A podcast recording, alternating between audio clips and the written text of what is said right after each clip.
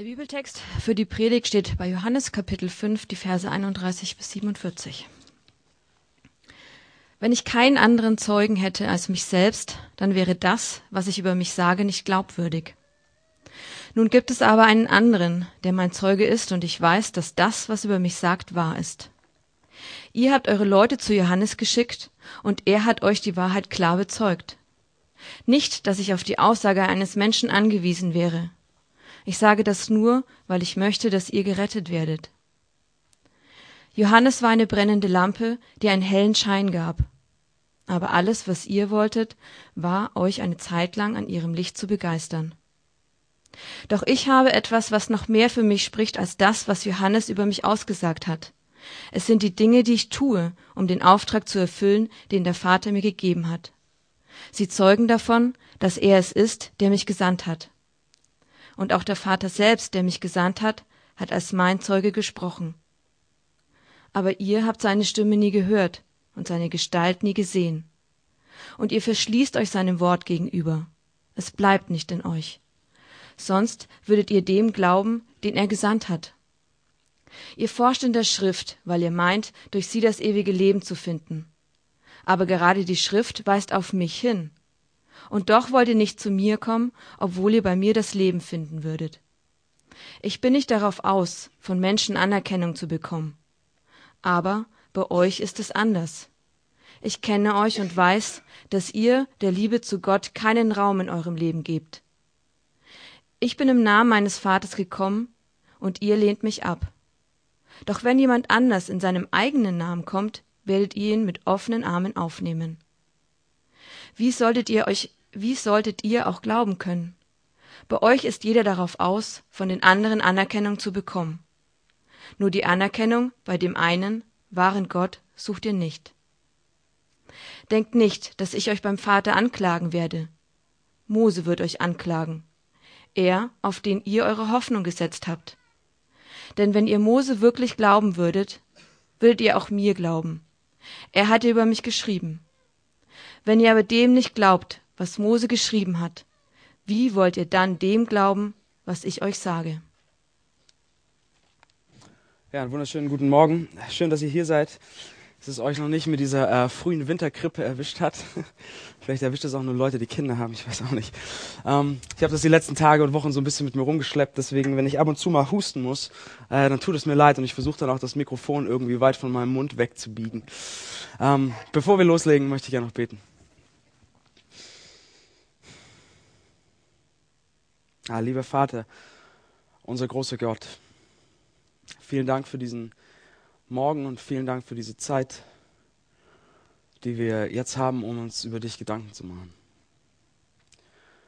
Und ich möchte dich bitten, dass du in dieser Zeit, ähm, ja auch durch diese Worte und durch diesen Text zu uns sprichst,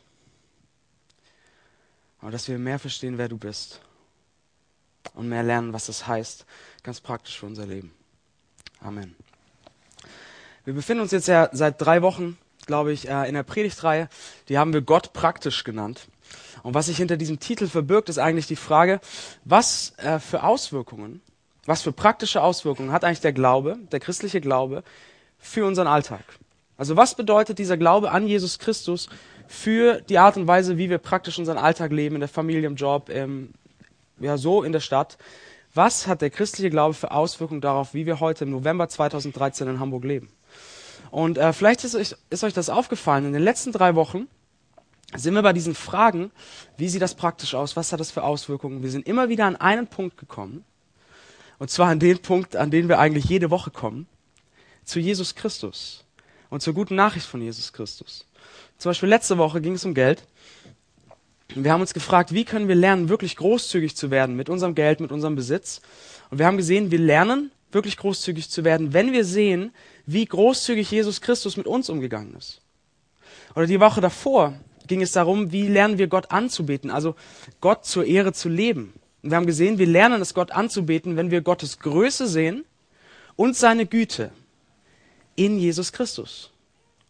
Und die Woche nochmal davor ging es um Glaubenskrisen, Zweifel, Krisen im Glauben. Und wir haben gesehen, wir lernen gut mit Glaubenskrisen umzugehen, wenn wir was sehen? Wenn wir verstehen, wie Jesus Christus am Kreuz von Gott verlassen wurde und dass das für uns bedeutet, dass er uns nie verlässt. Das heißt, wir sind immer wieder an diesen einen Punkt gekommen. Immer wieder zu Jesus Christus, immer wieder zu der guten Nachricht, zum Evangelium. Warum? Weil hier wirklich der Schlüssel dafür liegt, ähm, dass unser Glaube wirklich praktisch wird, dass es wirklich Veränderungen gibt in unserem Alltag. Wenn wir, wir müssen dafür immer wieder Christus sehen, wie er wirklich ist, was er getan hat, wie er mit uns umgegangen ist, weil das etwas ist, was unser Herz bis zu unserem Herzen durchdringt sozusagen, unser Herz bewegt, unseren Charakter prägt und es dann nicht nur zu oberflächlicher Veränderung kommt, nicht zu irgendeiner aufgesetzten, vielleicht auch krampfhaften Frömmigkeit, sondern zu einer wirklichen Veränderung. Der Glaube wird wirklich praktisch. Das müssen wir sehen. Dieser eine Punkt, Jesus Christus. Soweit so klar. So, seit ich im Hamburg-Projekt bin, das sind jetzt so ungefähr dreieinhalb Jahre, ein bisschen mehr als das, sind immer wieder Leute zu mir gekommen und haben gesagt, ich verstehe das, ich finde das total gut, ich finde es total gut, dass es immer wieder um Jesus geht und um sein Evangelium. Ich verstehe, dass ich ihn vor Augen haben muss, seine Liebe zu mir, was er für mich getan hat. Ich muss das sehen, um verändert zu werden, damit mein Glaube praktisch wird. Das weiß ich, das ist alles gut. Aber wie geht das denn?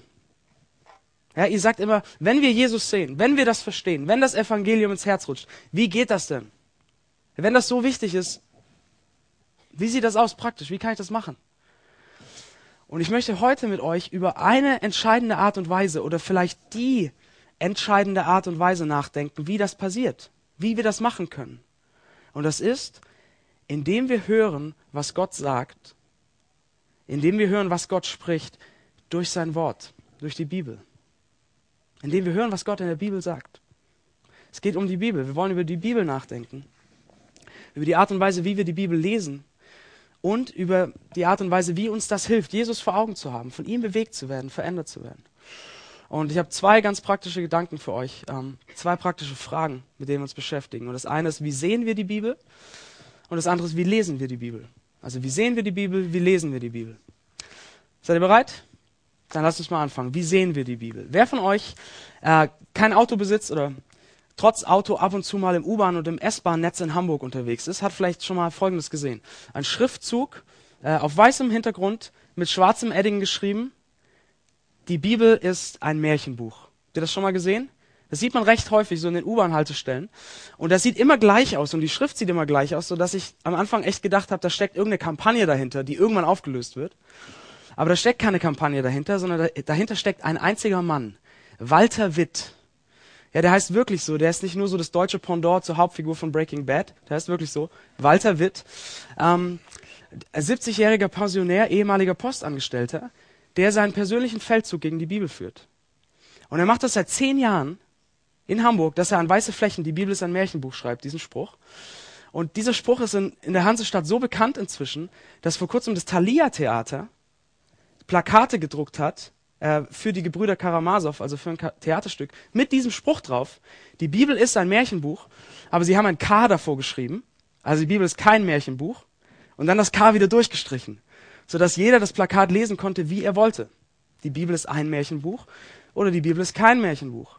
Und die Verantwortliche für diese Werbekampagne haben gesagt, wir haben das gemacht, damit die Leute sich eine Meinung über die Bibel bilden und vielleicht sogar so in Kommentaren auf die Plakate schreiben, was sie denken. Nee, stimmt nicht, Blödsinn und was weiß ich was. Ja, sie haben dazu herausgefordert, dass Leute darüber nachdenken, was ist ihre Sicht auf die Bibel. Das heißt, wir haben ja ein Thema, das auch irgendwie im U-Bahn-Netz von Hamburg rumschwirrt. Recht spannendes Thema. Wie sehen wir die Bibel? Wie seht ihr die Bibel? Was denkt ihr darüber? Und ich glaube, die Antwort ist für viele von uns, auch wenn ihr schon lange Christ seid, oft gar nicht so einfach. Die Antwort ist so ein bisschen diffus. Weil wir, weil wir ringen mit diesem Buch und so ein bisschen kämpfen. Was, was ist eure Sicht von der Bibel? Märchenbuch? Historischer Bericht? Äh, die Suche des Menschen nach Gott? Gottes Wort, aber irgendwie mit ein paar schwierigen Geschichten? Unfehlbare Autorität? Was ist eure Sicht von der Bibel? Und wenn wir in diesen Text äh, schauen, den Barbara gerade vorgelesen hat, aus Johannes 5, dann sehen wir, was die Sicht von Jesus auf die Bibel ist. Also zumindest auf den Teil der Bibel, der zu seiner Zeit schon existierte, also das Alte Testament. Deswegen lasst uns mal in diesen Text reinschauen äh, und schauen, was Jesus Sicht von der Bibel ist, weil ich denke, das wäre ein ziemlich guter Anhaltspunkt für uns. Ähm, die Situation in diesem Text ähm, war folgende. Jesus befand sich in einer Diskussion mit den äh, führenden jüdischen Leitern seiner Zeit. Ähm, und sie hatten ihn zur Rede gestellt. Sie hatten ihn sich geschnappt, zur Rede gestellt, weil Jesus hatte behauptet, Gottes Sohn zu sein. Und er hatte damit behauptet, Gott zu sein. Ungeheurer Anspruch, absoluter Affront für diese Führer. Sie haben ihn sich geschnappt, haben ihn zur Rede gestellt und haben gesagt, wie um alles in der Welt kommst du darauf, das zu behaupten? Was, was hast du für Zeugen für diesen Anspruch? Was für Argumente führst du an? Und was Jesus hier macht, ist, er holt seine Argumente raus und geht sie durch, eins nach dem anderen. Er holt sozusagen seine Zeugen in den Zeugenstand, könnte man sagen. Und den ersten Zeugen, den er holt, ist Johannes der Täufer. Und er sagt, schaut euch Johannes den Täufer an, was er über mich gesagt hat. Ihr habt doch sogar Leute zu ihm geschickt. Er hat euch erzählt, wer ich bin. Er hat das bestätigt, was ich über mich selbst sage. Das ist der erste Zeuge. Und dann sagt er, ich habe aber noch einen zweiten Zeugen, der äh, noch wichtiger ist als Johannes. Und das ist mein Leben. Schaut euch an, was ich tue. Die Wunder, die ich tue. Schaut euch an, wie ich mit Menschen umgehe. Und vorausschauend mein Tod, meine Auferstehung, mein Leben. Schaut das an. Das spricht, das bestätigt, dass ich der bin, der ich behaupte zu sein. So, und dann schließlich im Stil eines guten Debattierers hebt sich Jesus seinen, Stärken, seinen stärksten Zeugen für den Schluss auf. Und er sagt folgendes, ihr könnt das mitlesen in Vers 37. Und auch der Vater selbst, also Gott, hat als mein Zeuge gesprochen. Gott hat als Zeuge über Jesus gesprochen. Gott hat über Jesus gesprochen. Und jetzt kommt natürlich sofort die Frage, ja, wie hat er das denn gemacht? Wie hat er über Jesus gesprochen? Und wenn man so die ganze Bibel von, von vorne nach hinten durchliest, oder das Neue Testament, wo es um Jesus geht vor allem, ähm, dann sehen wir, dass Gott das auf verschiedene Arten und Weisen gemacht hat. Zum Beispiel bei der Taufe, vielleicht kennt ihr die Geschichte, Jesus wird getauft und die Stimme spricht vom Himmel, das ist mein geliebter Sohn, an dem ich wohlgefallen habe. Gott spricht über Jesus. Oder eine andere Art und Weise, die wir in der Bibel finden, ist so die innere Gewissheit, die Gott den Glaubenden gibt, indem er spricht. Ja. Aber hier an dieser Stelle, worüber redet Jesus den Rest des Textes? Wovon spricht er? Über die Bibel, über die Schriften. Er sagt, Gott hat gesprochen als mein Zeuge in den Schriften. Und hier sehen wir Jesus Bild, wie er diese Bibel sieht, wie er diese Schriften sieht. Er sagt, Gott spricht darin. Es ist sein Wort. Es ist sein Zeugnis. Es ist seine Offenbarung. Gott spricht. Und das sehen wir auch an einer Stelle in ähm, Matthäus 19 zum Beispiel. Ist Jesus mal wieder in der Diskussion, streitet sich wieder mit den Leitern. Es geht ums Thema Ehe. Und Jesus zitiert das Alte Testament, das erste Buch Mose, und er sagt, habt ihr nicht gelesen, Gott sagt, Darum wird der Mann Vater und Mutter verlassen und so weiter. So, wenn man dann aber das Alte Testament aufschlägt und diese Stelle anguckt, da spricht Gott überhaupt nicht. Da spricht der Autor. Aber Jesus kann sagen, Gott hat das gesagt. Gott spricht, weil er sagt, das ist das Wort meines Vaters. Es ist Gottes Wort, es ist sein Zeugnis. Und wir sehen sogar, wenn wir genau in diesen Text gucken, in Johannes 5, noch eine differenziertere Sicht, wie Jesus die Schrift sieht. Weil bis hierhin könnte man sagen, okay, Gott spricht, aber die menschlichen Autoren, die diese Bibel niedergeschrieben haben, scheinen ja irgendwie keine Rolle dann zu spielen. Nein, stimmt nicht. Jesus sagt in Vers 46, wer hat über ihn geschrieben? Mose. Ja, er nimmt den, ähm, den menschlichen Autor sehr ernst. Er, er bezieht ihn mit ein. Und so sehen wir das auch in, zum Beispiel im zweiten Petrusbrief, sehen wir die gleiche Sicht. Da steht, keine Prophetie hat je ihren Ursprung im Willen eines Menschen gehabt. Vielmehr haben Menschen vom Heiligen Geist geleitet, im Auftrag Gottes geredet. Und das ist die Sicht, die Jesus uns hier zeigt im Text. Und das ist im Prinzip die klassische Sicht, wie Christen durch die Jahrhunderte hindurch die Bibel gesehen haben. Nämlich die Bibel ist Gottes Wort und Menschenwort. Das Wort von Gott und das Wort von Menschen. Ja? Es ist das Werk vieler menschlicher Autoren, die alle ihren Stil, ihre Themen, ihre Persönlichkeit mit einbringen das Werk vieler menschlicher Autoren, durch die ein großer Autor spricht, Gott selbst.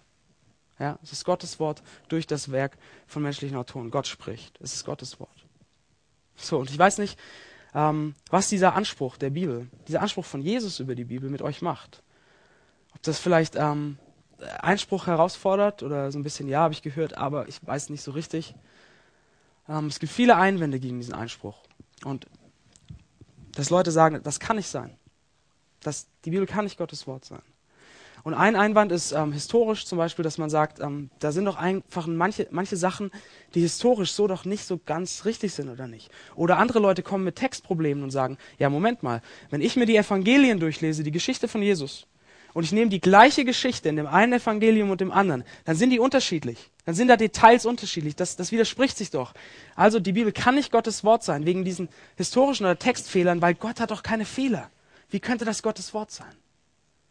Und diese Probleme sind, äh, sind wichtig, muss man ernst nehmen.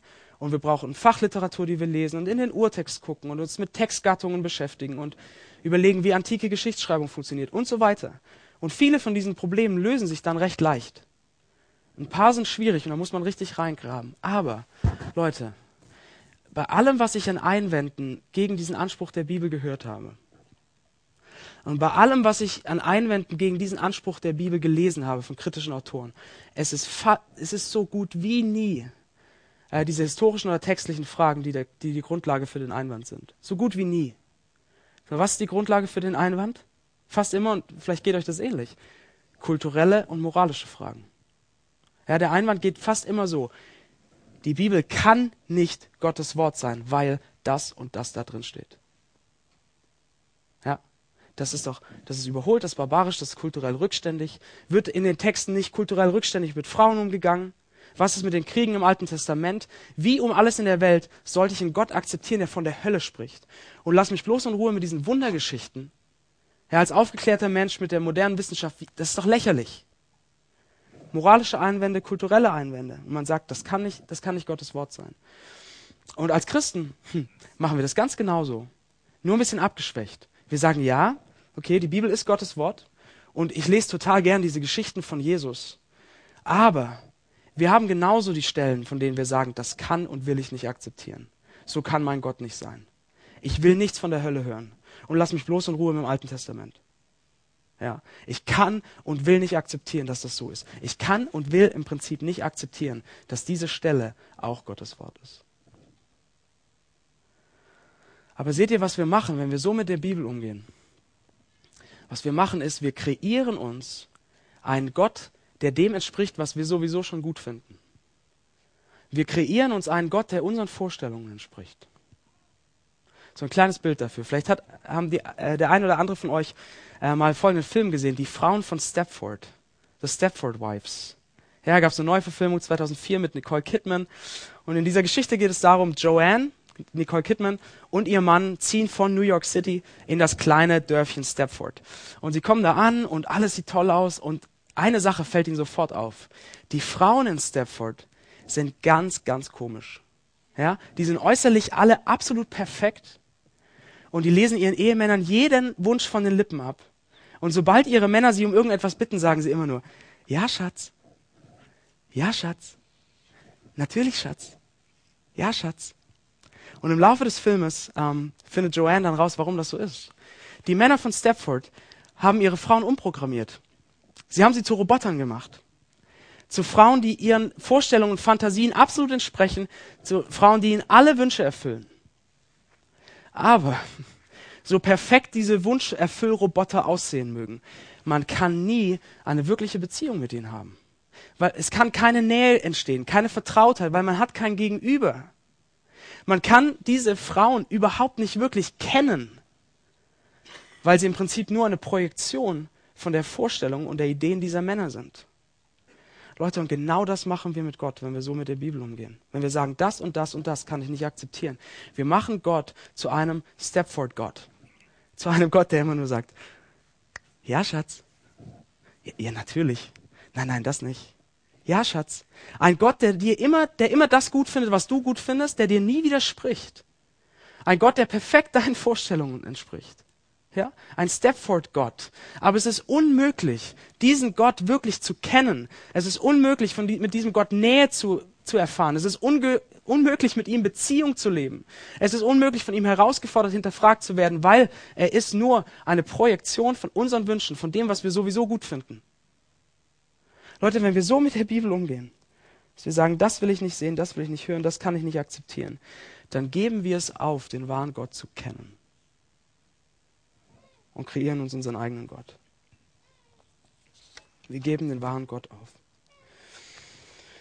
Aber Jesus sagt hier, hm, die Bibel, die Schriften, alles, was darin steht, das, was uns passt und das, was uns überhaupt nicht passt, es ist Gottes Wort. Er spricht. Und Leute, wenn wir darüber nachdenken, dann ist diese Tatsache, dass uns manches in der Bibel so brutal gegen den Strich geht, dann ist das vielleicht sogar ein stärkeres Argument dafür, dass sie Gottes Wort ist, als dagegen.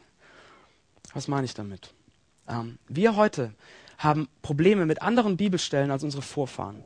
Ja, sagen wir mal ganz platt die Germanen vor tausend Jahren. Wir heute lieben zum Beispiel diese Geschichte, wie Petrus, der Anführer der Jünger, er verrät Jesus dreimal. Er verleugnet ihn. Aber was macht Jesus? Er nimmt ihn liebevoll wieder auf, setzt ihn als Anführer wieder ein, sozusagen. Und wir lieben das, ja. Wir sagen, oh, das ist so ermutigend, das ist schön. Ich weiß, bei Gott gibt es immer eine zweite Chance. Wir finden das total super. Die Germanen hätten wahrscheinlich Schwierigkeiten gehabt zu verstehen, warum so ein Verräter am Leben bleiben darf. Und dafür hätten sie mit den Kriegen im Alten Testament wahrscheinlich deutlich weniger Probleme gehabt. Wir haben heute andere Probleme mit anderen Bibelstellen als unsere Vorfahren. Und wir haben Probleme mit anderen Bibelstellen als die Leute in Ostafrika, in China oder in Bolivien. Weil unsere Kultur anders ist, weil unser Denken anders ist. Und wenn, wenn wir eine Bibel hätten, Leute, oder wenn wir einen Gott hätten, der in allem dem entspricht, was wir gut finden, ja, der, wo wir, wo wir alles super finden, wo uns nichts irgendwie schwierig ist, dann hätten wir einen Gott für die westliche Welt im 21. Jahrhundert, aber keinen Gott, der größer ist als das. Wir hätten keinen Gott, der größer ist als unser eigenes Denken, unsere Gedanken. Wir hätten keinen Gott der ganzen Welt, aller Nationen, aller Kulturen, aller Zeiten. Wir hätten einen Gott für jetzt und heute hier, aber mehr nicht. Und wenn uns alles passen würde in der Bibel, wenn alles mit uns übereinstimmen würde, wie könnte es göttlich sein? Es wären unsere Gedanken, mehr nicht. Leute, und wenn ihr jetzt sagt, das mag alles sein, aber so ein Gott, wie die Bibel mir darstellt, kann und will ich nicht akzeptieren. Wisst ihr, was ihr damit sagt im Prinzip?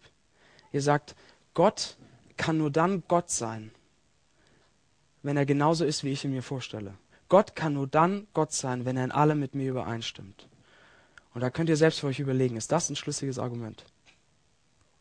Jesus fordert uns hier im Text, er fordert uns sehr, sehr stark heraus, indem er uns zeigt, wer die Bibel sieht. Er sagt, sie ist Gottes Wort. Gott spricht durch das Werk von menschlichen Autoren. Und Jesus sagt, Gott spricht hier als mein Zeuge. Das heißt, hier in der Bibel könnt ihr sehen, wie ich wirklich bin. Hier könnt ihr sehen, wie das Evangelium wirklich ist. Hier findet ihr das, was euer Herz bewegt. Ja, wenn ihr mich neu vor Augen habt, was ich für euch getan habe. Hier findet ihr das, was euren Glauben praktisch werden lässt. So, ist das eure Erfahrung beim Bibellesen? Ja, dass euch Jesus so glänzend vor Augen steht und ihr denkt, oh, es geht ins Herz und ich will mein Leben verändern. Eher nicht. Ich habe irgendwie irgendwo mal gelesen, dass es tatsächlich mal vorkommen sollte, vereinzelt, dass es nicht so ist. Ähm, warum, warum ist das denn so? Warum ist es für uns oft so beschwerlich, Bibel zu lesen? Warum ist dieses Buch oft so sperrig für uns? Warum ist es oft über, also wirklich überhaupt nicht so, dass uns Jesus vor Augen steht, wir bewegt sind von dem, was er für uns getan hat und wir darauf reagieren wollen. Warum ist es so oft nicht so? Und damit kommen wir zu unserem zweiten Gedanken. Äh, weil wir die Bibel mit einem falschen Blickwinkel lesen. Und damit sind wir bei diesem zweiten Punkt, wie lesen wir die Bibel? Und für manche von euch äh, wird es vielleicht jetzt erst richtig spannend. Hm. Vielleicht saßt ihr gerade da bei diesem ersten Gedanken, habt euch zurückgelehnt und habt gesagt, ja, ja, das ist alles klar. Das habe ich alles schon gehört. Ähm, Bibel ist Gottes Wort. Ich habe mich damit schon beschäftigt. Ich habe Theologie gelesen. Das ist alles klar. Ich glaube an die Inspiration der Bibel und so weiter und so fort. Jetzt wird es spannend für euch. Denn wen hier im Text, wen kritisiert Jesus denn? Wen fordert er so richtig stark heraus? Die Schriftgelehrten, die gründlichsten Bibelleser der damaligen Zeit. Oder man könnte auch sagen, die gründlichsten Bibelleser aller Zeiten. Ja, für euch, die ihr viel in der Bibel lest und diese richtige Sicht von der Bibel habt, jetzt wird's spannend für euch. Jesus sagt in Vers 39 zu diesen Schriftgelehrten, ihr forscht in der Schrift. Ja, diese Schriftgelehrten haben in der Bibel studiert wie keine anderen. Die kannten große Teile des Alten Testaments komplett auswendig. Unter anderem die fünf Bücher Mose und die Psalmen. Manche von ihnen kannten das gesamte Alte Testament auswendig und die Lehre der Rabbis. Dazu haben sie noch die mündliche Tora studiert. Das war eine Auslegung sozusagen des Alten Testaments. Die haben sie auch noch studiert. So gründlich wie wir im Leben nicht. Ja, die kannten die Bibel so, wie wir sie vielleicht nie kennen werden. Und Jesus sagt zu ihnen, Gott hat als mein Zeuge gesprochen, aber ihr habt seine Stimme nie gehört und seine Gestalt nie gesehen. Und sein Gottes Wort bleibt nicht in euch. Ihr forscht in der Schrift, aber ihr versteht nicht, dass ihr auf mich deutet. Knallhart. Jesus sagt, es ist möglich, die richtige Sicht der Bibel zu haben. Es ist möglich, in der Bibel zu lesen, zu studieren, sie auswendig zu lernen und trotzdem komplett taub für das zu sein, was Gott sagt. Ja, trotz dem größten Fleiß, trotz dem größten und längsten Theologiestudium ist es möglich, am eigentlichen Entscheidenden vorbeizugehen. So was ist das? Hm. Jesus sagt es. In Vers 39 und Vers 46. Er sagt was? Die Schrift weist auf mich hin. Mose hat von mir geschrieben. Jesus sagt, es geht um mich. Es geht um mich in der Bibel. In den Geschichten, im Gesetz, in den Psalmen, in den Propheten. Es geht um mich. Ja? Wie lesen wir die Bibel? Wenn ihr heute Bibel lest, wie lesen wir sie? Lesen wir die Bibel, als ob es um Jesus geht? Oder lesen wir die Bibel, als ob es um uns geht? Eins von beiden wird es sein. Wenn ihr Bibel lest, so eine Geschichte oder ein Psalm oder so, geht es um euch oder geht es um Jesus? Lass, lass uns als Beispiel mal eine Geschichte aus dem Alten Testament nehmen. Die Geschichte von Josef. Josef ist ein junger israelitischer Mann, der von seinen Brüdern verraten und verkauft wird als Sklave nach Ägypten. Und dort in Ägypten erlebt er noch mehr Leid. Ähm, er wird verraten, verleumdet, landet im Gefängnis. Aber durch all dieses Leid und all diese schlechten Umstände vertraut er Gott. Und die Geschichte entwickelt sich schließlich so nach einigen Ereignissen, dass er als Premierminister von Ägypten eingesetzt wird, zur rechten Hand des Pharaos, voller Macht. Und dann kommen seine Brüder und stehen vor ihm, voller Macht. Und was macht er? Wie benutzt er seine Macht? Er bestraft sie nicht, sondern er vergibt ihnen und sorgt sich liebevoll um sie, kümmert sich liebevoll um sie. So Leute, um wen geht es hier? Geht es hier um uns oder geht es um Jesus? Was, ist, was ähm, für Auswirkungen hat diese Geschichte, wenn es um uns geht? Wie lesen wir sie? Wenn es um uns geht, dann haben wir hier mit Josef ein Vorbild. Ja, ein Vorbild, wie man als Christ leben sollte. Das heißt, in allem Leid und in allem Unrecht, das einem angetan wird, Gott zu vertrauen. Und dann eines Tages, wenn dieses Leid, dieses Unrecht vorbei ist, denen zu vergeben, die es uns angetan haben und liebevoll für sie zu sorgen. Wir haben ein Vorbild. Aber ein Vorbild mit so einem Anspruch. Ja, ein Vorbild, das uns fast erdrückt, weil es so schwer ist, so zu leben. Aber was ist, wenn es hier nicht um uns geht? Was ist, wenn es um Jesus geht? Er, der verraten und verkauft wurde. Er, der immer wieder von uns verraten wird. Er, der durch all das Leid seines Verrats, seines, seiner Festnahme und seines Todes Gott vertraute. Und der dadurch in Macht eingesetzt wurde zur rechten Seite Gottes. Und der, wenn wir vor ihm stehen, uns nicht straft, sondern vergibt und uns liebe, sich liebevoll um uns kümmert. Dann haben wir in Jesus einerseits ein leuchtendes Vorbild, aber wir haben in ihm auch was? Ein Retter. Einen, der so mit uns umgeht. Und das gewinnt unser Herz für ihn. Da steht er uns deutlicher vor Augen. Und das verändert uns. Jesus sagt in diesem Text, die Schrift deutet auf mich hin. Das heißt, Jesus ist der wahre Mose. Jesus ist der wahre Josef. Jesus ist der wahre Josef, aber nicht nur das. Jesus ist der wahre Abraham, der dem Ruf Gottes folgte, alles sichere und vertraute hinter sich zu lassen und ins Unbekannte zu gehen. Jesus ist der wahre Isaak, dessen Vater nicht nur bereit war, ihn zu töten, sondern der wirklich für uns geopfert wurde. Als Abraham auf dem Berg Moria bereit war, Isaak zu töten, sagte Gott zu ihm, jetzt weiß ich, dass du mich wirklich liebst, weil du deinen einzigen Sohn, den du liebst, mir nicht vorenthalten hättest. Und wegen Jesus können wir sagen, am Fuß des Kreuzes, am Fuß von Golgatha, jetzt wissen wir, Gott, dass du uns wirklich liebst, weil du deinen einzigen Sohn, den du liebst, uns nicht vorenthalten hast. Jesus, der wahre Mose, der als Vermittler zwischen Gott, als Vermittler eines neuen Bundes zwischen Gott und die Menschen tritt. Jesus, der wahre Hiob. Er ist der wahre unschuldig Leidende, der für seine dummen Freunde betet und sie rettet. Jesus ist der wahre David, dessen Sieg gegen einen übermächtigen Feind zum Sieg des Volkes wird, zu unserem Sieg, obwohl wir keinen Finger dafür krumm gemacht haben. Jesus, die wahre Esther, ja, der nicht nur riskiert hat, einen irdischen Palast zu verlieren, sondern der seinen himmlischen Palast verloren hat, der nicht nur sein Leben riskiert hat, sondern sein Leben gegeben hat, der nicht nur wie Esther gesagt hat, falls ich mein Leben verlieren sollte, um mein Volk zu retten, dann soll es so sein, sondern der gesagt hat, um mein Volk zu retten, werde ich mein Leben geben. Jesus das wahre Passalam. Er ist der wahre Tempel, das wahre Opfer, der wahre Priester, der wahre König, der wahre gute Hirte. Leute, es geht in der Bibel nicht um uns. Es geht um ihn. Und wenn wir das nicht sehen, dann wird es immer nur um uns gehen.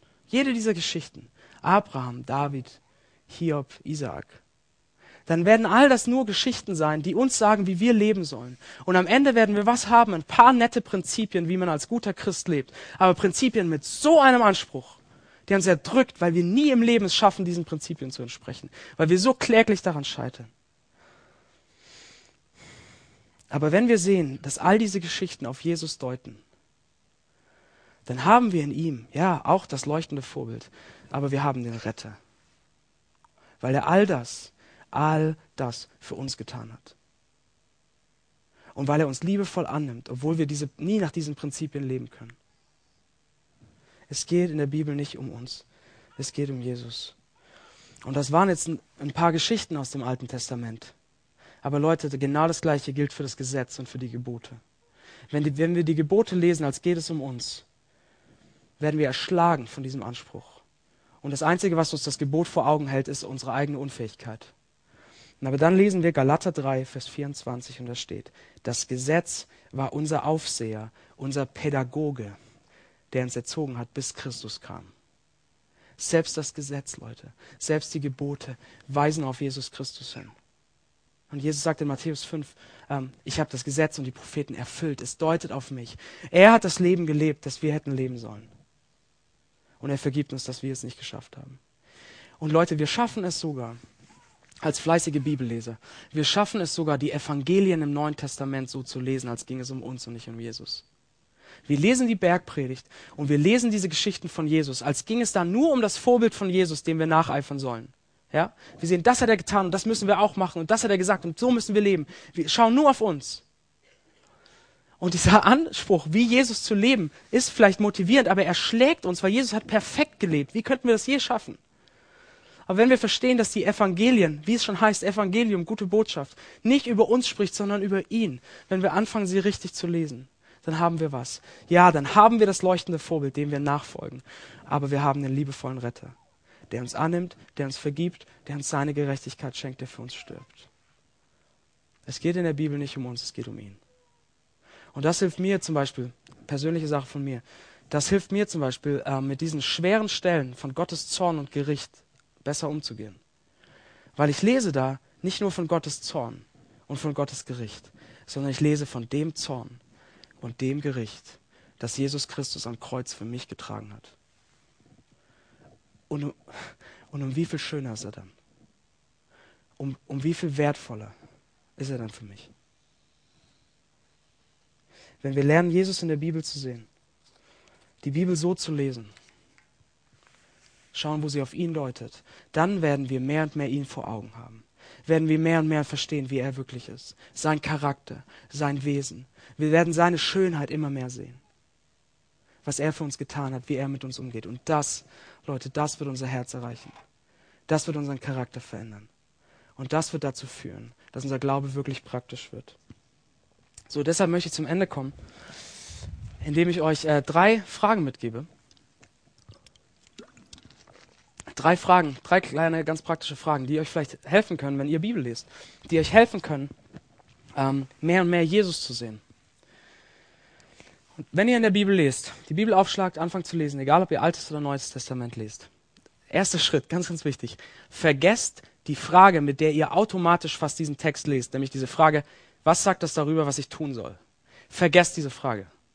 We raus kriegt sie raus aus eurem System, sondern fangt an mit folgender Frage. Lest diesen Text und fragt euch, worum geht es hier eigentlich? Ja, so wie man den Text eben liest. Worum geht es hier? Was ist das Thema? Was für ein Verhalten von Gott wird beschrieben oder was für ein Verhalten von Menschen wird beschrieben? Oder worum geht es sonst? Was ist das Thema? Worum geht es? Erste Frage, ganz einfach. Und dann die zweite. Wie sehe ich dieses Thema? Oder wie sehe ich dieses Verhalten von Gott oder dieses Verhalten von Menschen? Wie sehe ich das bei Jesus Christus? Wie sehe ich das in dem, wie er gelebt hat? Ein Thema Gerechtigkeit ist zum Beispiel. Wo, wo sehe ich Gerechtigkeit bei Jesus? Wie sehe ich das in dem, wie er, was er für mich getan hat, wie er gestorben ist? Ja? Das ist die zweite Frage. Also, wie deutet das Thema oder das Verhalten von Menschen oder von Gott? Wie sehe ich das bei Jesus? Ja? Und die dritte Frage ist schließlich, was sagt mir der Text darüber, wie ich darauf reagieren kann, was er für mich getan hat?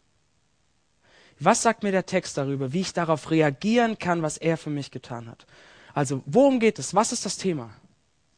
Wie deutet uns das auf Jesus? Ja, wo ist der Pfeil auf Jesus?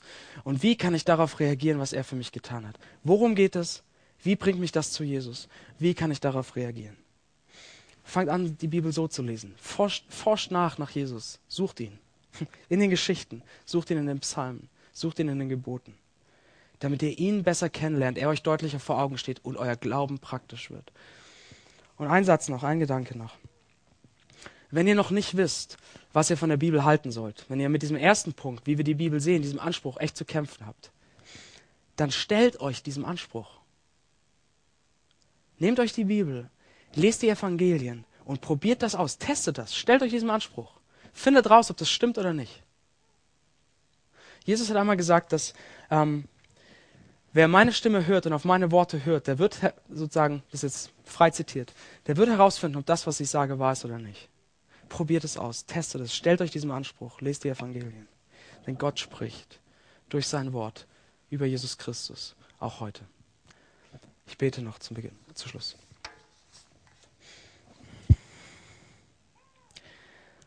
Herr Vater, du bist, kein, du bist kein ferner und kein toter Gott, sondern du bist ein Gott, der spricht.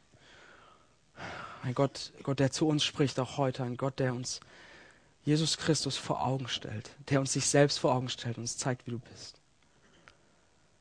Und Vater, ich bitte dich für, für unseren Umgang mit diesem Buch, mit deinem Wort. Bitte lehre uns, bring uns bei, Bibel zu lesen. Lehre uns, Jesus Christus darin zu sehen. Hilf uns zu sehen, wie er ist, was er für uns getan hat, wie groß deine Liebe und deine Güte für uns sind. Und ich bitte dich, lass die Bibel mehr und mehr zu etwas werden, das uns prägt und verändert, sodass unser Glaube wirklich praktisch wird und wir heute in dieser Stadt für dich leben. Amen.